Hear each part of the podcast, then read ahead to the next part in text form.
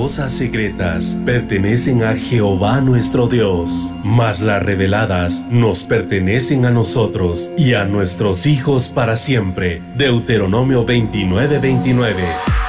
A continuación tu programa Misterios revelados en las Sagradas Escrituras. Un espacio para profundizar en el estudio de la palabra de Dios. Comunícate al teléfono 631-648-7723. Misterios revelados en las Sagradas Escrituras. Con ustedes, el pastor Werner Meyer.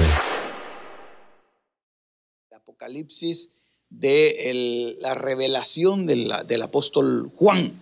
Entonces, ah, cuando empezamos viendo los primeros capítulos hasta el, hasta el capítulo 6, dijimos que era algo como secuencial, pero cuando empieza el capítulo número 7, entonces empiezan a dar muchos eventos de una manera simultánea y entonces el apóstol Juan empieza a escribirlos de una manera en la que eh, no lo venía haciendo en los capítulos anteriores.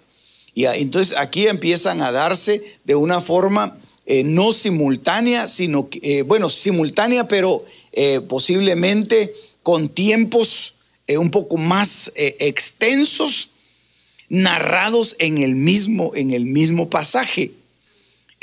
no sé si me doy a entender, ¿verdad? Pero, pero como, que, como que fuera digamos que el apóstol Juan lo está viendo, pero narra eventos que van a suceder posteriormente en el mismo capítulo 7, porque vemos, por ejemplo, que en el, en el capítulo 7 se ve una gran multitud que fue sacada de la gran tribulación, pero aquí todavía no ha descrito la gran tribulación. Entonces como que se lo llevaron como por lapsos para que él trasladara lo que iba a suceder más adelante. Entonces nos detuvimos bastante en ver lo que es los, los juicios y cómo Dios va haciendo juicios, cómo Dios va juzgando y cómo Dios va a efectuar de manera, de manera general siete, siete grandes juicios, digámoslo así, ¿verdad? Siete grandes juicios. Eh, Apocalipsis capítulo 8 dice, verso 1, cuando abrió el séptimo sello, fue hecho silencio en el cielo como por media hora, dice aquí. Entonces como que, como que ya el escenario estaba preparado, ya el, digamos, los, los lugares de, juicio ya habían sido de alguna forma eh, dispuestos para que la creación entera entrara en un proceso de entregar cuentas, de entregar cuentas. Y entonces eh, aquí en el capítulo 8 dice que el séptimo sello marca como el final de una época, es decir, el séptimo sello eh, del libro que el Señor presentó a su Padre. ¿Se recuerda de eso? El libro que el Señor presentó a su Padre. O no sé si se acuerda, hermano, pero... El único digno de abrir el libro y desatar sus sellos. Y ese libro es hermano, el que está escrito por dentro y por fuera, y es la presentación del Cordero, como la graduación del Cordero. Eso fue lo que analizamos. El libro de graduación del Cordero. Esto fue lo que yo hice por la creación. Y ahí están escritos todos los nombres, el suyo y el mío, en el libro de la vida, de la vida del Cordero. Entonces, él, es el único digno porque Él es el único que pagó el precio con su sangre, con su muerte, con su sacrificio. Entonces, por eso era que Juan lloraba, que no había nadie que lo podía abrir, pero el Cordero era digno, Él lo abrió. Pero cuando abrió el séptimo sello, entonces ya todo estaba consumado. Ya la iglesia ya estaba de alguna forma, eh, ya, ya, se había cerrado el, el tiempo de expiación y aquellos que iban a entrar a, la salvación ya estaban adentro. Y entonces el tiempo de, juzgar había empezado. Entonces, eh, eso es lo que está describiendo aquí capítulo, capítulo 8, que se hizo un silencio en el cual todos aquellos iban a eh, eh, empezar a presentarse delante de los, del trono de Dios, del trono del Cordero, para entregar cuentas de las cosas que, eh, que hicieron mientras estaban en el cuerpo. Creo que tengo otro pasaje acá. eh, en el capítulo anterior, capítulo 7, verso 13, respondió uno de los ancianos diciéndome, estos que están vestidos de ropas blancas, ¿quiénes son y de dónde han venido? Y yo le dije, Señor, tú lo sabes. Y él me dijo, estos son los que han salido de la gran tribulación y han lavado sus ropas y las han emblanquecido en la sangre del cordero. Entonces se da cuenta cómo termina este, este ciclo, hermano, cómo va terminando. Y, quiero eh, presentarle acá la forma en que Dios ha eh, agrupado de una manera eh, general los juicios que vienen sobre la humanidad. de estos hemos estado hablando y, no le voy a, no voy a redundar en esos, pero si estaba yo haciendo un, diagrama para que los podamos entender de una mejor manera y espero que lo, que lo pueda trasladar y que el Señor nos ayude, ¿verdad? que el Señor nos ayude, hermano, porque esto está, está cardíaco, hombre. Muy bien, pues mire pues, aquí voy a dejar mi chivito, mire, bien prendido aquí. Y entonces se lo voy a ir explicando, pero que no se caiga esa cosa. Entonces, mire pues, ahí tengo en pantalla los siete juicios. Juicios sobre quiénes. Yo más o menos le expliqué a usted, así que me puede ir ayudando sin, ningún, sin ninguna pena. Yo creo que le, sí hay eh, permiso para, para, hablar en esta congregación. Entonces, los siete juicios sobre sobre la humanidad, sobre la creación, ¿verdad? Entonces, estos, estos juicios vienen, hermano, eh, y se desprenden de la caída del hombre. De la caída del hombre, porque si no hubiera pecado no habría nada por qué juzgar. ¿verdad? No habría un juicio que emitir, o sea, hay, limpieza, pero el hombre pecó. Entonces empieza un ciclo a raíz de la caída de la humanidad. Entonces yo le voy a dejar esto ahí en, la pantalla y le voy a ir explicando aquí en, el pizarrón. Cuando el hombre pecó, se trajo consigo, arrastró consigo el pecado, Dios preparó una salvación. Y entonces, de aquí, antes de que el Señor eh, llamara a, Abraham y toda la historia que usted ya conoce, la humanidad se dividió básicamente, así de una manera muy eh, sencilla, si usted lo quiere, en, en dos tipos de personas, dos tipos de hombres. Uno que es llamado la gentilidad, los gentiles. Los gentiles y los judíos, que no vamos a entrar a detallar si, si son los judíos o, israelitas o hebreos, porque eso podría demorarnos mucho tiempo. Eh, pero lo que yo quiero decirles es que a raíz del llamamiento de Abraham, cuando Dios llama a Abraham, Dios, eh, digamos, Abraham era un gentil. Y entonces lo llama y entonces eh, desarrolla en él el, camino por el cual él iba a traer la salvación para la humanidad. Entonces de ahí se desprende la rama de, de Israel, de los judíos, Jacob, usted sabe todo eso. Pero por otro lado están las otras naciones, la gentilidad. Y entonces Dios preparó una salvación para estos dos. Ya, digamos, cuando ellos rechazaron el, plan que Dios tenía para ellos, Dios preparó una salvación para gentiles y para judíos. Y la salvación la preparó y la anunció a través de la predicación la predicación para salvación. Y entonces viene y se da la predicación, es decir, el anuncio. No sé si me va a dar espacio aquí, pero bueno, sigo atrás. La predicación que trajo un anuncio y una aceptación o un rechazo a esa predicación. El Espíritu del Señor está sobre mí y me ha enviado el Señor a anunciar, a predicar, a proclamar. Entonces la predicación, hermano, trae consigo una aceptación y un rechazo y, conlleva un juicio. Este, es el juicio que nosotros vimos, que es el juicio por los pecados. Yo voy despacio porque espero darme a entender con esto, hermano, por favor. El juicio por los pecados, predicación y juicio.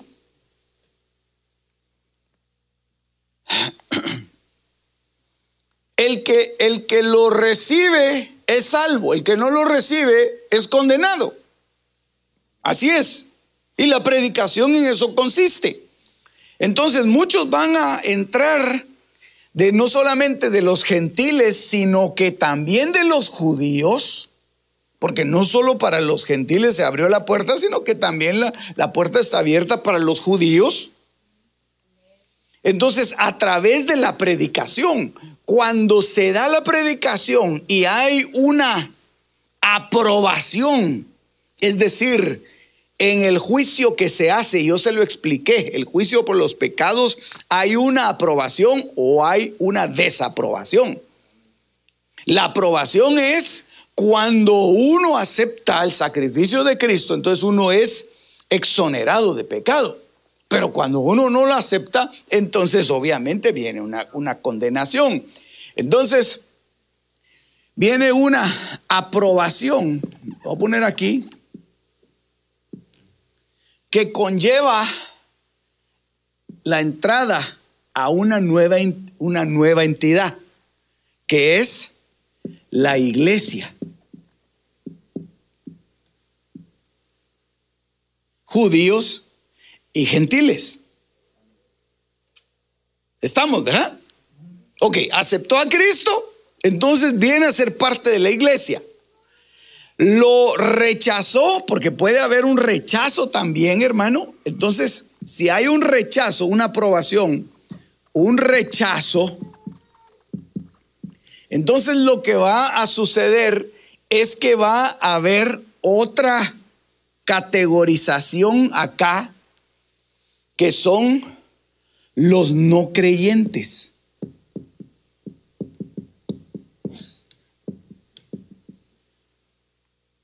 Eso está bien sencillo, ¿verdad, hermano? ¿Verdad que sí? Los que creen y los que no creen. ¿Verdad? Dentro de los que creen, pues obviamente hay otras, eh, digamos, categorías, otras características, etcétera. Pero eh, básicamente son dos, los que se salvan y los que se pierden. Hasta ahí estamos. Sí, sí estamos, estamos eh, eh, entendiendo, ¿verdad? Ok, entonces, dentro de estos que rechazaron el, el Evangelio acá, pueden haber también los gentiles gentil y de los que rechazaron, pero judíos. Porque hay un juicio de Israel. Y el Señor va a juzgar a su pueblo. Entonces, estos entran en una categoría, perdón, de no creyentes, sí, sí, no creyentes, pero judíos. Porque los judíos creyentes entran en esta categoría. Estamos, hermano, estamos, ¿verdad? Estamos, ¿verdad? Va, ok. Porque aquí, aquí lo estoy poniendo bien, bien facilito. Entonces, estos son los judíos, pero los reprobados, que no reconocieron, judíos reprobados o que rechazaron el Evangelio. Entonces, de aquí vienen, de aquí ya vienen eh, eh, varios juicios. Dentro de la iglesia, aquí vamos a enfocarnos en la iglesia. Dentro de la iglesia se da un juicio. Y ese juicio, digamos, es el juicio que nosotros hacemos y que nos examinamos a nosotros mismos. Este está aquí en, letra María. El juicio de sí mismos. Entonces, esta es como una especie de, le voy a poner aquí, mire, de prejuicio.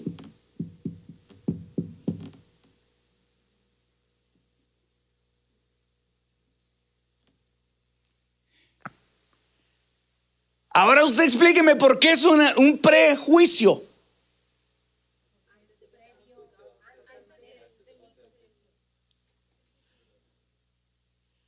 No le escuché.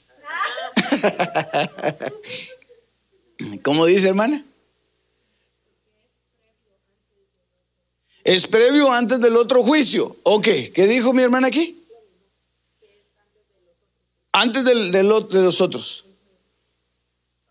Ok, ok. El, prejuicio es, es, una especie, dice, si nosotros, si cada, cada quien se juzga, entonces no seríamos juzgados, dice. ¿Por qué? Porque ya venimos con una precorte, por decir algo. Ya nosotros nos juzgamos a nosotros mismos. Yo le expliqué eso del libro de las obras y le expliqué todo cómo se iba borrando todo el asunto. Entonces viene y entonces nosotros pasamos a un prejuicio, un juicio de sí mismo. Aquí le voy a poner sí mismo, un juicio de sí mismo. Es el juicio que está ahí, creo que en amarillo, ¿verdad? Este que está aquí. Entonces nos juzgamos en este juicio, está el Espíritu Santo. ¿Por qué? Porque es el juicio de la iglesia. Entonces nosotros nos evaluamos, eh, para eso nos ayuda nuestra conciencia, para eso nos ayuda el Espíritu Santo, para eso nos ayuda la administración, para eso tenemos ángeles ministradores también, para esto, para que cuando lleguemos al día del juicio no seamos condenados. Entonces viene y este juicio nos lleva a un juicio final para nosotros. Mire, mire dónde venimos, no son inconversos, para nosotros. Y ese juicio final se llama, dígame, ah, el bimá. El bimá. Que es donde eh, de Romanos capítulo 5 dice que todos vamos a comparecer ante el tribunal de Cristo. Entonces está hablando de que los aprobados, los que ya fueron juzgados acá por la sangre del cordero, salieron aprobados, entonces pasan a ser parte de la iglesia, en la iglesia, porque como no somos inmaculados todavía, entonces en la iglesia se efectúan juicios que están enmarcados acá que está ahí en amarillo y entonces ya cuando nosotros nos presentamos al BIMA, deberíamos nosotros ser aprobados si es que nos juzgamos con un juicio correcto. Ok, entonces, mire, ahí termina el BIMA. Ah, eh, eh, de aquí tenemos que sacar todavía algunas cosas más porque se recuerda que estarán dos en una cama, ¿verdad? Irán dos en el campo, estarán dos mujeres en un molino, esto es aquí, ok. Pero, pero después vamos a ver esto. Ahorita vamos a ver esto en un ratito. Ahorita se lo explico. Solo le quiero decir en dónde se desarrollan los juicios que nosotros estamos viendo, los siete juicios. Aquí le voy a mostrar seis. El otro le voy a explicar después en dónde se desarrolla. ¿Estamos? Va. Entonces, ¿qué pasa con estos?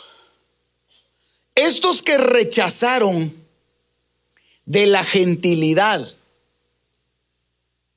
van a ser juzgados porque se les dio una oportunidad.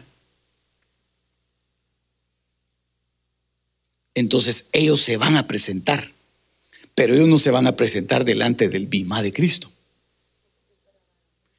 Sí, porque ellos no tienen galardón, ni ellos son salvos tampoco. Ellos no van a estar dentro del grupo de estos. No quisieron estar dentro del grupo estos, entonces no tienen el derecho a estar dentro del grupo estos.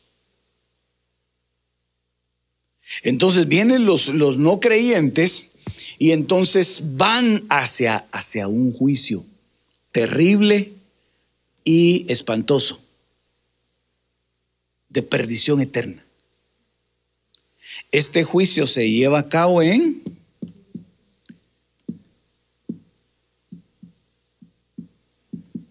en el, en el tribunal del Padre, en el trono blanco.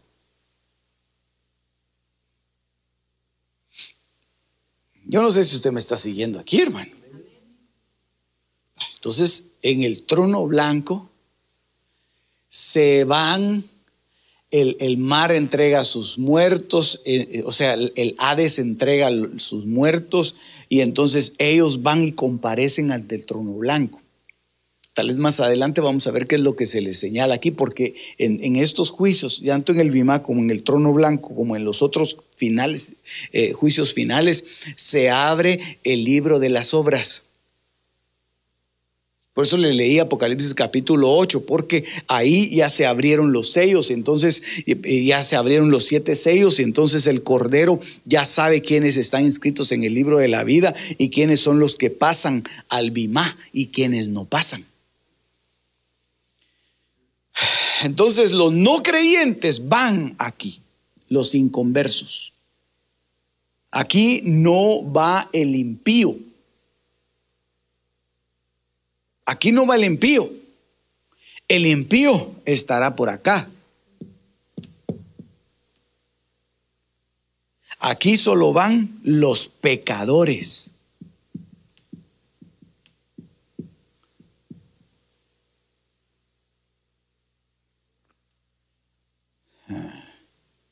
Si estamos o no estamos.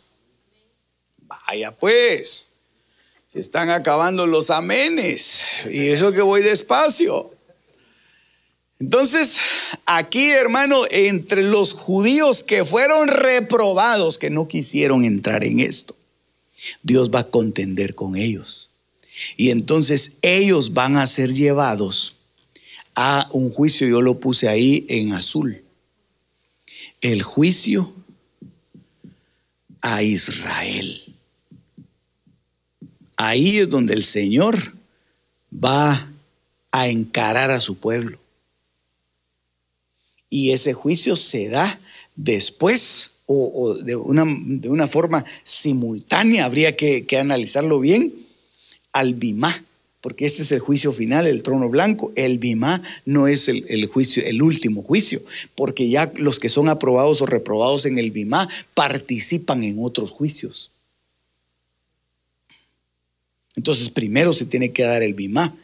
Y después, muchos de estos que participaron en el Bimá vienen a participar en el juicio de Israel.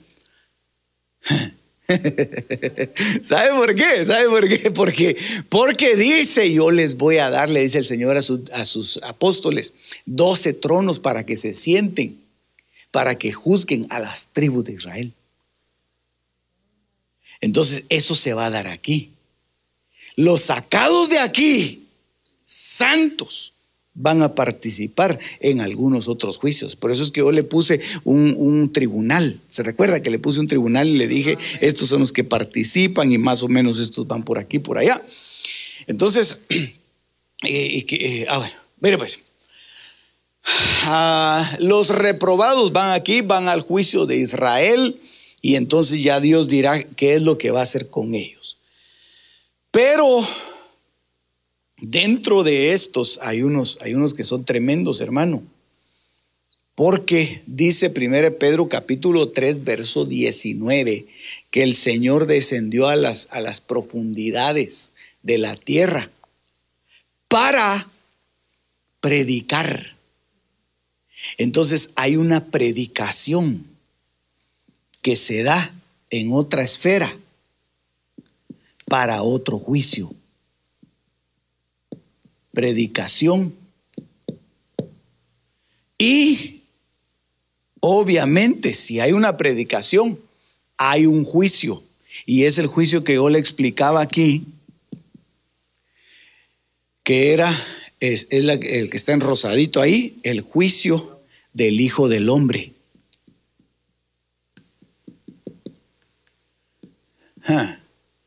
Y esto es tremendo, hermano, porque aquí se van a juzgar a las naciones, aquí se van a juzgar, y aquí es donde uno, donde uno encuentra un poquito la respuesta cuando le preguntan, hermano, ¿y qué va a pasar con, con, los egipcios? ¿Qué va a pasar con los aztecas, con los mayas que nunca oyeron? ¿Qué va a pasar con ellos? Entonces debe haber una predicación y debe haber, hermano, porque Dios no es un juez injusto.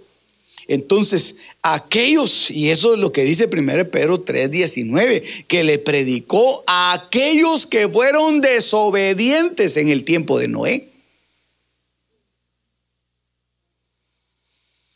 Porque en el tiempo de Noé, uno se imagina que todos estaban haciendo fiesta y decía, ah, está lloviendo, qué, qué bueno, está lloviendo, nos vamos a morir y ha muerto el perro, se acabó la rabia, decían ellos, pero no es así. Muchos se arrepintieron y eso es lo que dice Primera de Pedro. Se arrepintieron, pero ya no había oportunidad de salvación. Entonces, esta predicación se da para, para aquellos que de alguna manera, hermano, eh, eh, no fueron, digamos, no, no lograron alcanzar esto. Ellos ni siquiera sabían que, que Abraham ni siquiera había venido. Entonces, estos vienen, hermano, a un juicio que se llama el juicio del Hijo del Hombre, que eso ya le puse yo la cita, no le voy a repetir otra vez los versos, ¿verdad? Y que ellos van a salir, mire pues, van a salir, le voy a poner una flechita aquí, unos van a salir reprobados. Hay unos que dice la Biblia que ni porque veían las plagas se arrepentían de sus maldades, pero habían otros que van a salir aprobados. Y eso es lo que dice Efesios capítulo 4, que llevó consigo una multitud de cautivos. Entonces, los que son reprobados, ¿a dónde irán? Porque el Seol entrega a sus muertos, el mar entrega a sus muertos, son reprobados son reprobados. Pero los aprobados tendrían que ir a vida. Los aprobados. Los aprobados sin galardón.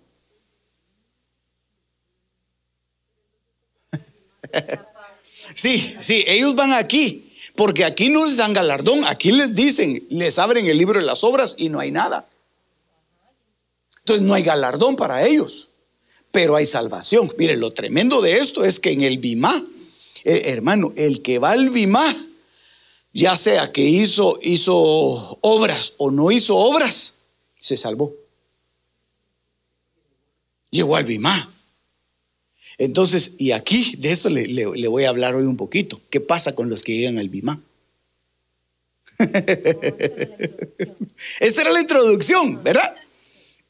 Esa era la introducción, pero ahorita lo doy bien rápido, le doy los versos y usted los agarra en el aire, hermano.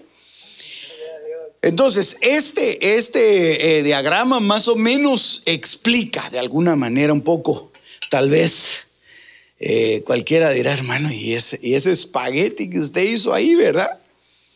Pero, pero, hermano, de alguna manera los juicios de Dios se van, se van a cumplir uno por uno. Entonces, están ahí los seis juicios. Eh, perdón, están ahí seis. Falta uno. Entonces ahora yo le pregunto a usted, pues usted se me pregunta, ¿cuál falta? Juicio de los... Es que le puse ahí, ¿verdad? Porque ese se da en otra esfera. Ese se da, ese es el libro de Judas que dice que los tiene reservados en, cárceles para, para, el día del juicio, pero ellos van a ser juzgados de acuerdo a, otras eh, eh, características. Más adelante las vamos a ver cómo se va a juzgar a los ángeles, porque la Biblia dice que nosotros, ya se acordó, ¿verdad? Nosotros vamos a participar, los santos van a participar los santos. Es decir, los que llegan al Bimá y alcanzan la estatura de santo van a participar en el, en el Bimá o en el, en el juicio de los ángeles. Pero los que no, estos hermanos, muchos de aquí van a ser avergonzados y muchos van a ser galardonados. Ok, entonces estamos, hermano, estamos, estamos, ¿verdad? 30 minutos cabales para explicarle este asunto. Según Corintios capítulo 5, verso 10, dice, porque todos nosotros,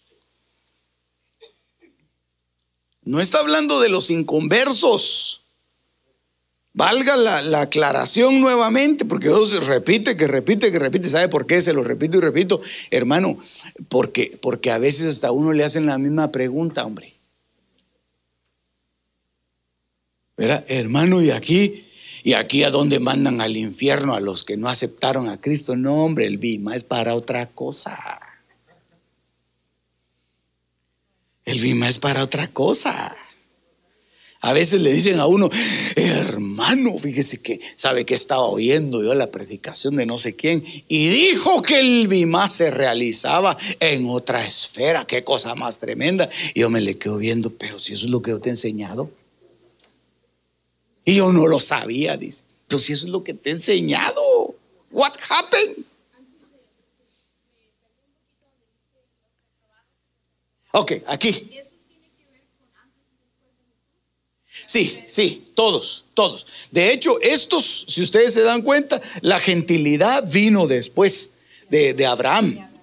Los, los, judíos vino, y ellos vinieron después de que Cristo hizo su proclama en el, en el año 30, eh, más o menos, ¿verdad?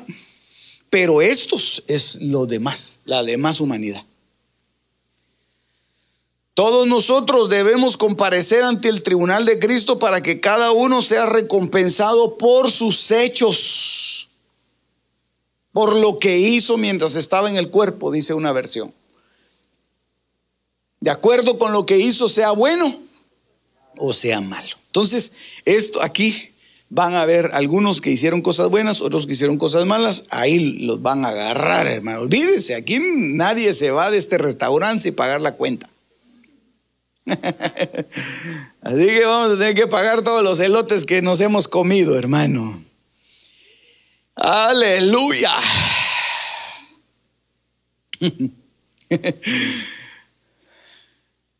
Eh, mire, eh, hermano, no hay nada oculto que no haya de ser manifiesto.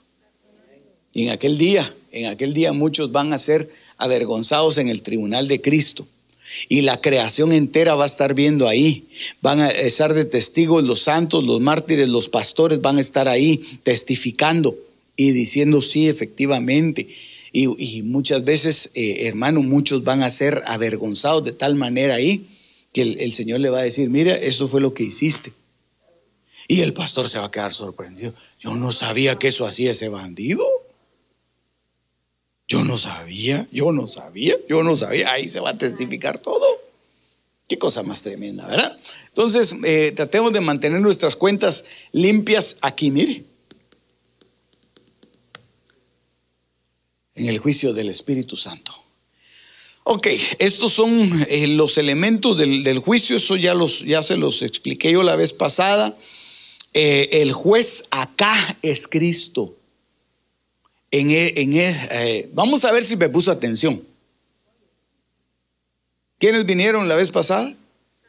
Ahí a poquitos le andan la mano, ¿verdad? ya no muy valientes están. Vaya, mire pues. En este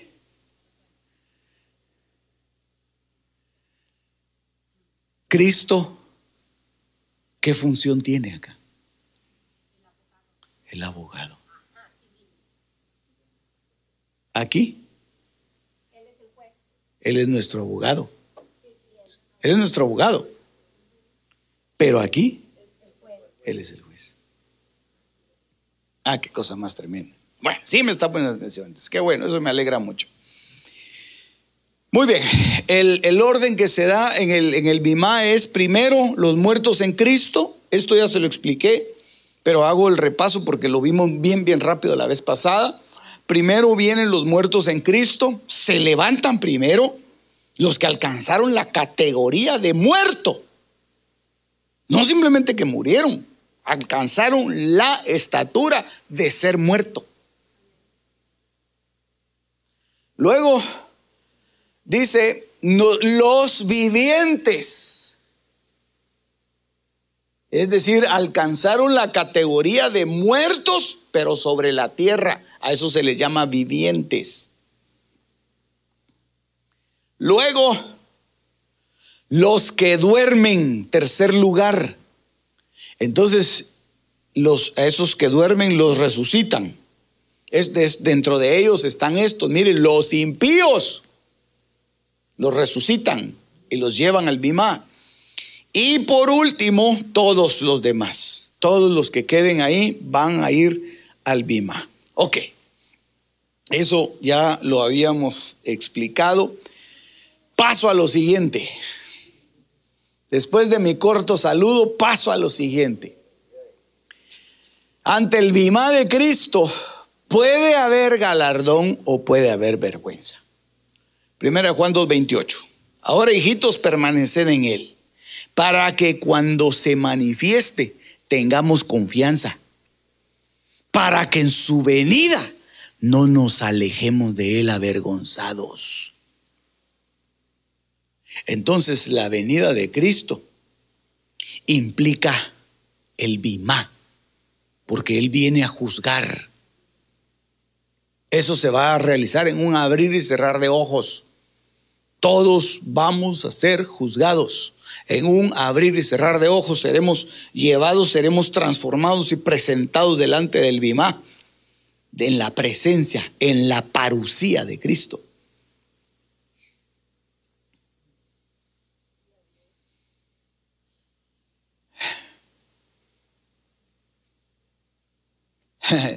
La parucía es verle a Él, hermano. Verle a Él como, como un juez enfrente de nosotros y presentarle cuentas a Él. Y que nos diga, oh mi buen siervo y fiel, en lo poco me fuiste fiel, sobre mucho te pondré. En entra en el gozo de tus. Ay, hermano, eso va a ser una parucía maravillosa. Ahí ya estamos hechos, hombre. Aleluya. Disculpe que yo me ponga contento, hermano. Segunda Timoteo 2:15, procura con diligencia presentarte a Dios aprobado. ¿Cuándo nos vamos a presentar a Dios? Porque es que a Timoteo le está diciendo ahí, no le está, no le está diciendo, eh, cuando llegues a, a la iglesia a predicar, que no se te olviden los versículos bíblicos. No le está diciendo eso, porque a uno se le olvidan, hermano. Ni tampoco le está diciendo cuando, cuando representes a la misión en la que tú te congregas que tú seas el que, el que gana los premios de esgrima bíblico.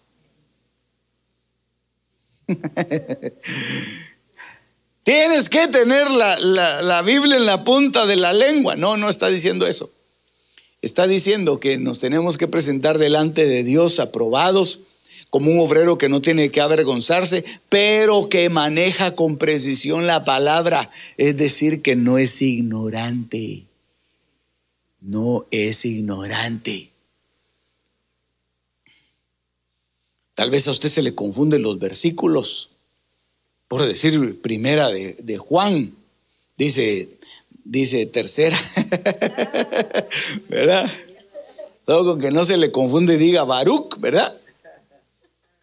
Aunque se le confundan tal vez las palabras y todo eso, pero tiene en su corazón el amor por la palabra, entonces no es ignorante.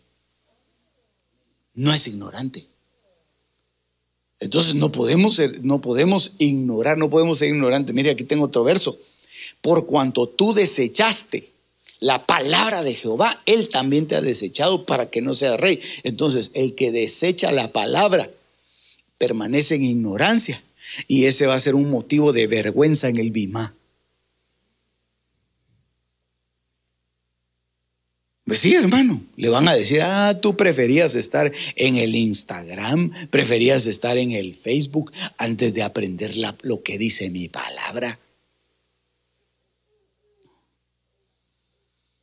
Va, pues no voy a hablar de eso. Perdón, hermano, perdón. Me confundí. Me confundí de iglesia. Oseas 4:6, mi pueblo fue destruido porque le faltó conocimiento. Pero vea lo que dice aquí, porque tú desechaste el conocimiento, yo te echaré del sacerdocio. Y porque olvidaste la ley de tu Dios, también yo me olvidaré de tus hijos.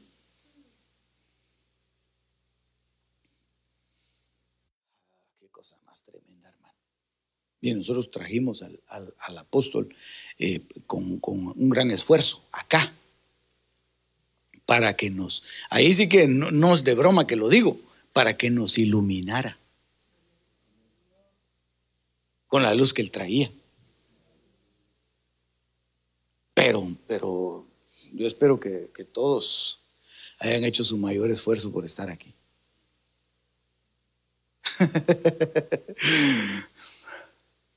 Porque si no desecharon, desecharon el conocimiento. Y no, no se lo digo de calor porque esté así mascado. No, hermano, no, no, no. No, no se lo digo por eso, se lo digo porque, porque eh, mire, no tenemos que desechar el conocimiento. Usted tiene que hacer un esfuerzo.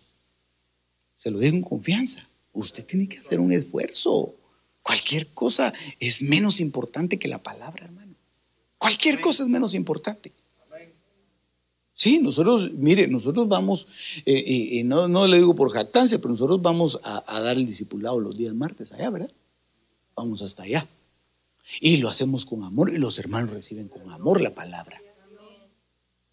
Y así es, y venimos aquí y, y recibe usted la palabra con amor. Pero, hermano, pero no es, digamos, eh, de, como, como reciprocidad. Ellos no vienen aquí porque yo voy allá.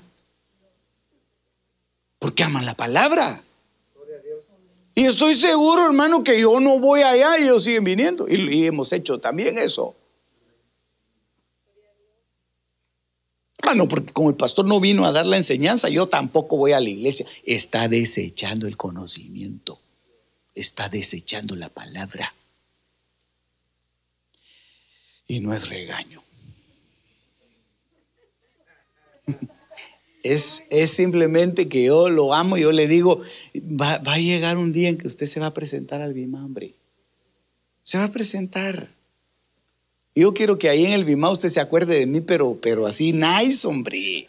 Diciendo, ay, gracias al pastor que me jalaba las, que me jalaba las orejas.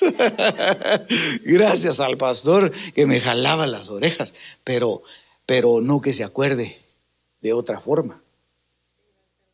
Avergonzado, ¿verdad? Y entró el rey, dice Mateo 22, 11, entró el rey para ver a los convidados y vio ahí a un hombre que no estaba vestido de boda. Y le dijo, amigo, ¿cómo entraste aquí sin estar vestido de moda? De, moda, no de boda.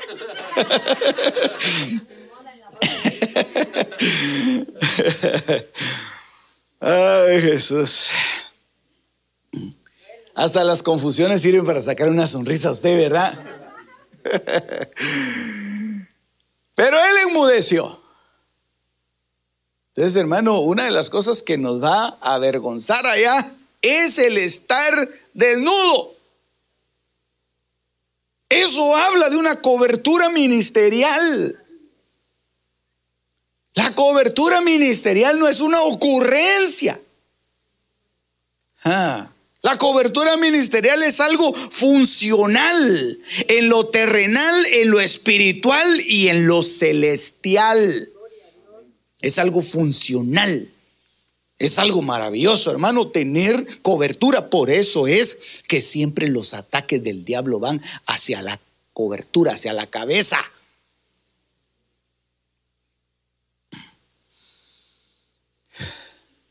Y mire, yo no soy profeta, ni hijo de profeta, dijo el, eh, eh, dijo el profeta, ¿verdad? yo soy boyero, dijo. Pero el asunto es, hermano, que yo estoy seguro que le han venido a usted ataques para quitarle su cobertura. Sí, sí, porque vienen a todo nivel. Vienen a nivel de oveja y vienen a nivel de pastores. Por eso es que hay pastores que se rebelan en contra de su cobertura. Dice, no, dice, yo platiqué con un pastor hace muchos años, hermano, que me invitó a predicar. Y cuando yo llegué a su iglesia, la primer queja que me dio, llegando iba a predicar, invitado iba, él me invitó, pero no sabía que él me había invitado para, para descargar toda su amargura, hermano. Si no, no hubiera ido, ¿verdad? Es que aquí ni nos visita el apóstol, dijo él. Es que aquí ni nosotros estamos abandonados, no Hermano, al poquito tiempo se fue de la cobertura. Amargado, o sea, es una, es una trampa que el diablo tiende para sacar a la gente de su cobertura y que ellos mismos se avergüencen en el Bima. Por eso es que una de las cosas que va a venir en el último tiempo es un movimiento de restauración, padres a hijos, hijos a padres.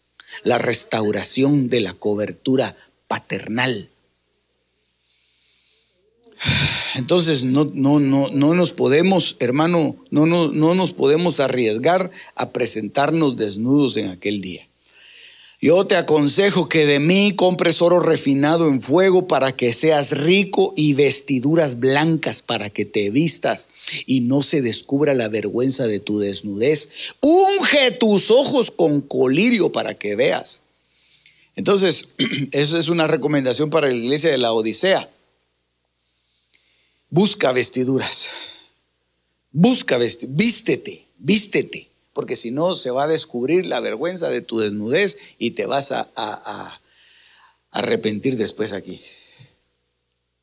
Alejar, arrepentido. Ok, ¿qué otra cosa? Entonces llamándole su señor le dijo, siervo malvado, toda aquella deuda te perdoné porque me rogaste. ¿No debías tú también tener misericordia de tu consiervo? Como yo tuve misericordia de ti. Entonces su señor enojado le entregó a los verdugos. Mire qué cosa, hermano. Le entregó a los verdugos hasta que pagase todo lo que le debía. Así también mi Padre Celestial hará con vosotros si no perdonáis de todo corazón cada uno a su hermano sus ofensas. Entonces un motivo de vergüenza en el Bimá va a ser el, no perdonar, hermano. Así que usted tiene que perdonar, aunque no le pidan perdón. O es que yo estoy esperando que de él salga. No, usted perdónelo. Es que viera lo que me hizo y pues yo no sé, pero perdónelo. Perdónelo, perdónelo, perdónelo, perdónelo. Ok. Porque el que se avergonzare de mí, de mis palabras en esta generación perversa y adúltera, el Hijo del Hombre se avergonzará también de él cuando venga en su gloria, en la gloria de su Padre con los santos ángeles. Entonces aquí, hermano, el, eh, un, un, digamos, aquí nos avergonzamos y allá nos avergüenzan a nosotros.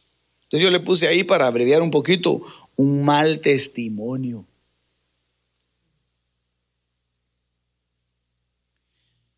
A veces en los trabajos son crueles. Ahí viene el hermanito, aleluya. Que nos cante un corito. Alabaré, alabaré. Y les ponen, se ponen a hacerle burla. Y el, y, el, y el hermanito se avergüenza, ¿verdad? Dice, no, yo ahí voy a esa iglesia porque, porque mi mujer va ahí, ¿verdad? Yo la acompaño, pero ustedes saben que yo soy, eh, yo soy buena mano, dice. Se avergonzó, se avergonzó, se avergonzó. Se van a avergonzar en el día del bimá de Cristo de Él. Y ahora, hijitos, permaneced en Él, el verso que le leí anteriormente, para que cuando Él apareciere tengamos confianza y no seamos avergonzados delante de Él en su venida. Entonces, el no permanecer es un doblez de ánimo. El no permanecer. Por eso es que los, los vivientes que hayamos permanecido, dice 1 Tesalonicenses, seremos arrebatados. Entonces, el permanecer nos da a nosotros la, la garantía de que no seremos avergonzados en el tribunal de Cristo. Bueno, vamos a ver otro. Quitadle pues el talento y dadlo al que tiene diez talentos, porque a todo el que tiene le será dado y tendrá abundancia. Más el que no tiene, aún lo que tiene le será quitado. Y al siervo inútil echarle en las tinieblas de afuera. Ahí será el lloro y el crujín de, dientes. Entonces, ahí, aquí está hablando de los talentos. Gente que tiene talentos y los esconde. Entonces aquí les está diciendo, ese es un siervo inútil. Usted lea todo el, todo el pasaje, yo solo le puse un verso ahí. Pero ahí le estaba pidiendo cuentas al que tenía cinco talentos, al que le dio dos talentos, al que le dio un talento y el que, el que le dio un talento dijo, ah, yo no, yo lo escondí y ahí lo tengo mm, guardado. Y entonces le dijo, eres un siervo inútil. Entonces el ser inútil quiere decir que uno no utiliza lo que le dan. Entonces eso va a ser también un motivo de vergüenza. Pero ahora veamos cuáles son los galardones, hermano, porque eso está serio la cosa, hombre. Ahí está serio, ¿verdad? Apocalipsis 11, 18.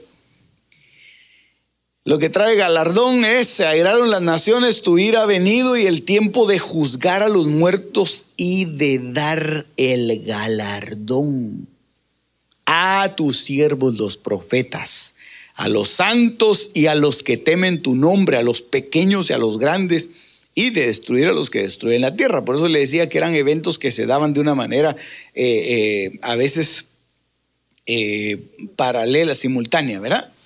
Ok, Em, si prestáis a aquellos de quienes esperáis recibir, ¿qué mérito tenéis? Porque también los pecadores prestan a los pecadores para recibir otro tanto. Aquí están los pecadores, mire. Estos, los que van aquí a, la condenación eterna, aquí están. ellos entre, entre ellos se quieren mucho. para recibir otro tanto. Amad pues a vuestros enemigos y haced bien y prestad no esperando de ello nada. Y será vuestro galardón grande. Y seréis hijos del Altísimo porque Él es benigno para con los ingratos y malos. Entonces yo le puse ahí a manera de resumen, el hacer el bien trae un gran galardón. Y ahí agregaríamos nosotros, sin esperar recompensa. Cuando usted le haga el bien a, alguien, no espere retribución, no espere recompensa.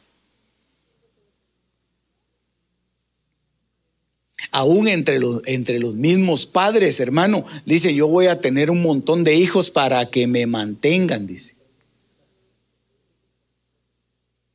Yo voy a tener un montón de hijos para que trabajen para mí. Y si, y si el hijo o la hija se le casa, dice, ah, ya me arruinaste la vida. ¿Y ahora quién me va a mantener?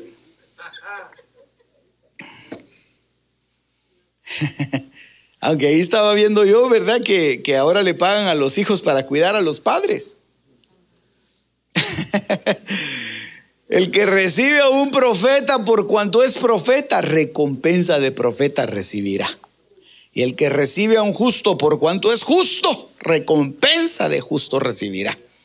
Y cualquiera que dé a uno de estos pequeñitos un vaso de agua fría solamente por cuanto es discípulo, de cierto os digo que no perderá su galardón. Entonces yo le puse ahí hospitalidad, pero usted agrándelo ahí con, con algunos otros conceptos que vea usted en el versículo, porque hermano, el, la, la filonexia, el recibir, el ser hospitalario, el darle a alguien algo sin esperar recibir nada a cambio, eso trae un galardón maravilloso.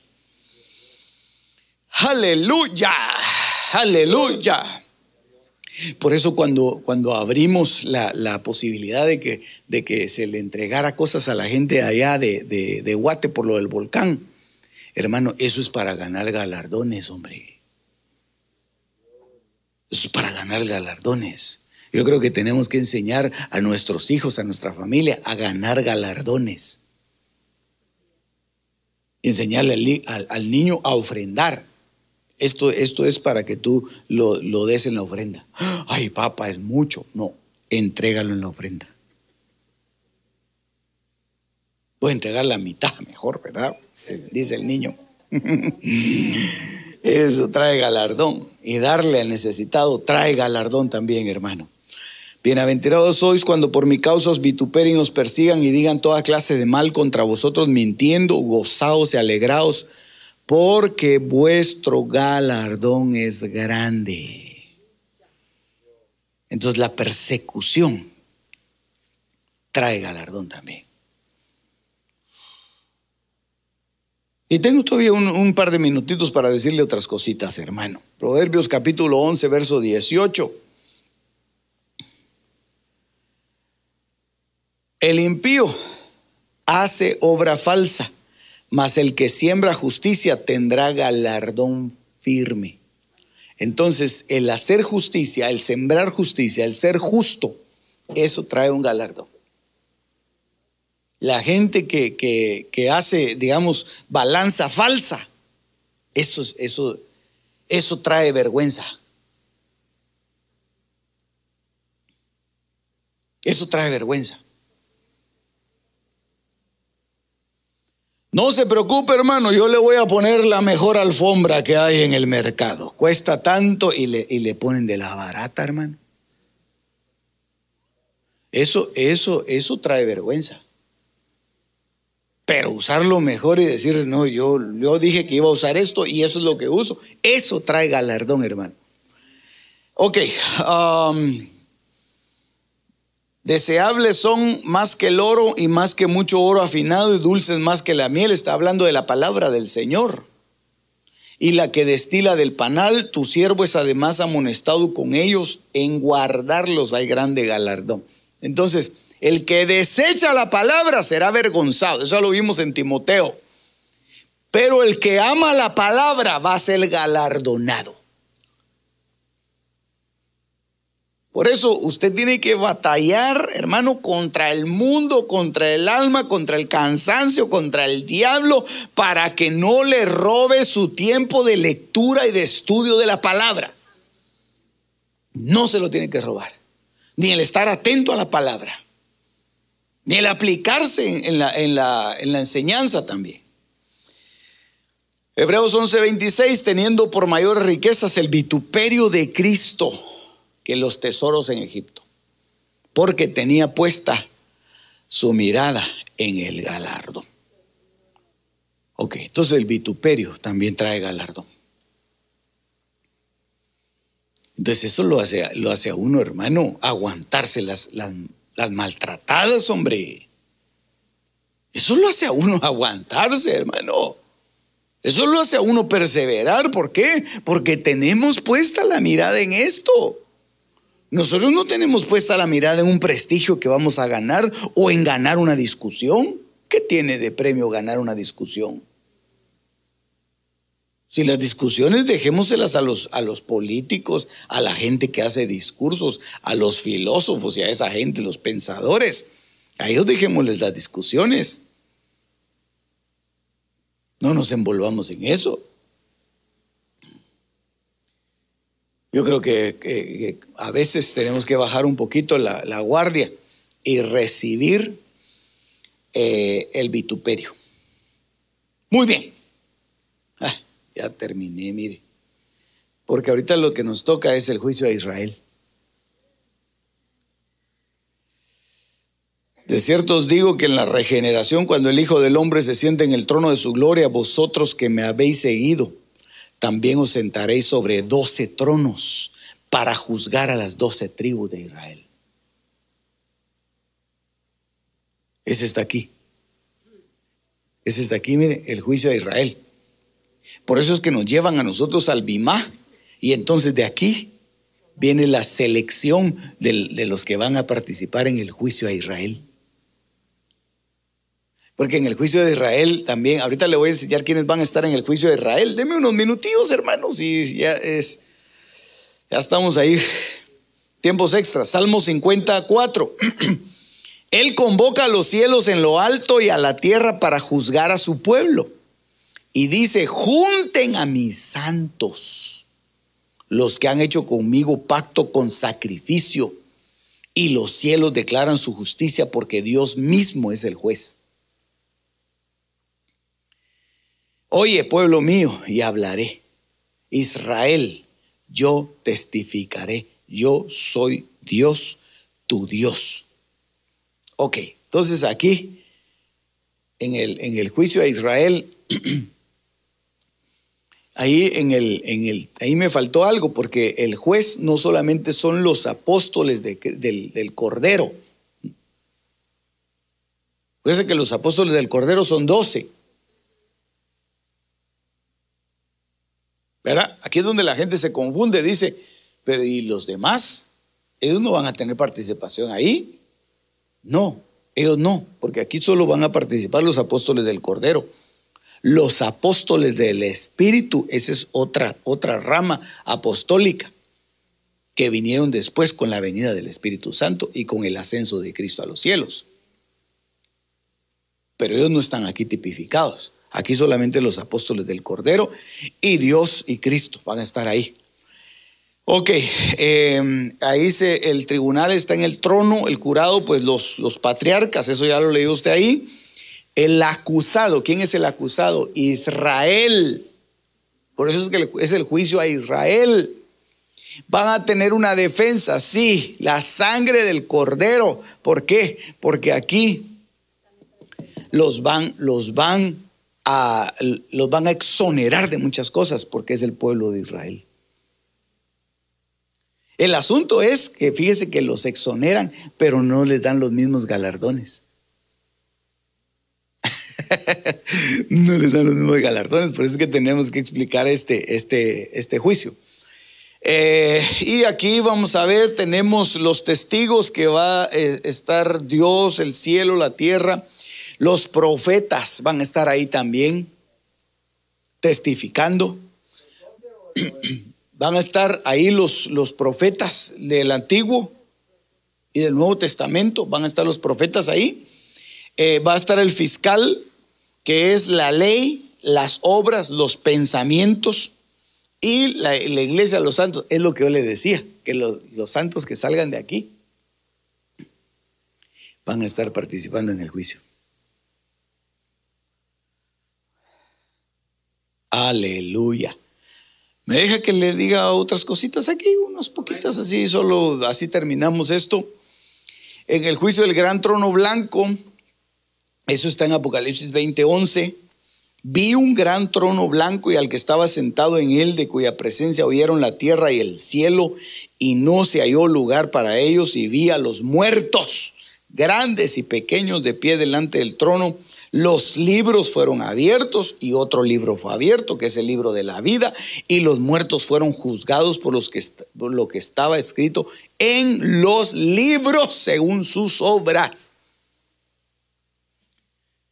Entonces, los que no estaban en el libro de la vida pasaron a ser juzgados por las obras en el trono blanco. Ahí, ahí sí va a ser el, el lloro y el crujir de dientes, hermano. El tribunal va a ser el trono blanco, obviamente, en el cielo, el juez va a ser Dios. Ahí va a estar el mar, la muerte, el Hades. Los acusados van a ser todos los muertos, los, los inconversos que no creyeron en el Señor. la defensa, la única defensa que puede haber son las obras. Pero fíjese que esta defensa no es para, para exoneración, sino que es para reducción de penas. Van, van a, solo lo, único que les están diciendo aquí es a qué, a qué, qué celda les toca, qué Bartolina les toca, qué castigo les van a dar. Ahí. Van a haber algunos atenuantes, pero eso está en el libro de las obras. Y bueno, y en los libros de las obras y el libro de la vida se abren para saber eh, eh, eh, quiénes estaban inscritos y quiénes no. Ok. Fiscal, la ley y el público, pues yo le puse ahí la tierra y el cielo, pero obviamente van a haber más participantes de esto. Y por último, ya para terminar, los ángeles que no guardaron su dignidad, sino que abandonaron su propia morada, los ha guardado bajo oscuridad en prisiones eternas para el juicio del gran día. A estos los, los juzga. Ahorita le voy a decir quién los juzga. Pero es el verso que yo le decía. 1 Corintios 6:3, ¿no sabéis que hemos de juzgar ángeles? Entonces, en el tribunal eh, está el Seol, el juez es Dios, el jurado, los santos, eh, el acusado, pues los, los, ángeles, ¿verdad? Los que no guardaron su, dignidad, cayeron. Los testigos, pues además de las creaciones, van a haber muchos más testigos. Dentro de ellos eh, van a estar los santos de Dios y los habitantes del Seol. Aleluya. Mire, a mil por hora me lo llevo yo aquí, ¿verdad? Pero ahorita, ahorita termina la tortura, hermano. Ahorita termina la tortura. Deme un minutito y va a ver que, terminamos esto de una manera muy linda. Eh, el trato de Dios con sus creaciones, esto ya se lo había puesto, pero me hacía falta explicarle algo. Los ángeles eh, inicialmente, ¿verdad? Porque empezó en el cielo el trato, se rebelaron, la rebelión luciferina que fue en, la eternidad pasada. Luego entonces ya salió la gentilidad, luego ya salieron los judíos, porque de los gentiles salieron los judíos, y luego vino la iglesia que ya eh, eh, fue parte precisamente derivada de los gentiles y de los, y de los judíos. Cuando se, se realiza el, el juicio, pues el orden se invierte un poquito. Yo le puse ahí, además de esto, de que la iglesia va a ser juzgada y luego va a participar en algunos otros juicios también. La iglesia va a participar en el juicio a Israel, en el juicio a los gentiles y en el juicio a los ángeles. Por eso es que debe ser juzgada antes. Y por eso es que nosotros todos los días deberíamos de hacer un, un auto, auto eh, juicio, autoanálisis. Aunque no haya santa cena, deberíamos nosotros juzgarnos a nosotros mismos, arrepentirnos. Hechos capítulo 3 dice, arrepentíos y convertíos. Eso es para nosotros. Entonces, nosotros todos los días deberíamos de arrepentirnos y convertirnos, regenerarnos para que no seamos después juzgados. Ese es el prejuicio. Entonces se hace el juicio por los pecados, se hace la Santa Cena, se hace el juicio del Hijo, luego pasamos al Bimá y entonces ya viene el juicio a Israel, por eso es que está eh, tipificado aquí la, la angustia de Jacob, porque aquellos que sean avergonzados aquí en el Bimá, los vivos van a ser enviados a la angustia de Jacob y los muertos van a ser enviados a las cárceles. Eso fue el verso que yo le leí. Luego entonces ya se juzga a la bestia, al falso profeta, al diablo, ya viene el juicio del trono blanco, el juicio de los ángeles y entonces los lanzan al lago de fuego y entonces ahí se termina todo. Aleluya. Y nosotros volvemos a la casa del Padre volvemos a la casa del Padre. Muy bien, oramos, oramos, póngase de pie. Las cosas secretas pertenecen a Jehová nuestro Dios, mas las reveladas nos pertenecen a nosotros y a nuestros hijos para siempre. Deuteronomio 29:29. Este fue tu programa Misterios Revelados en las Sagradas Escrituras. Te esperamos en el próximo de la serie con el pastor Werner Meyer. Comunícate al teléfono 631-648-7723.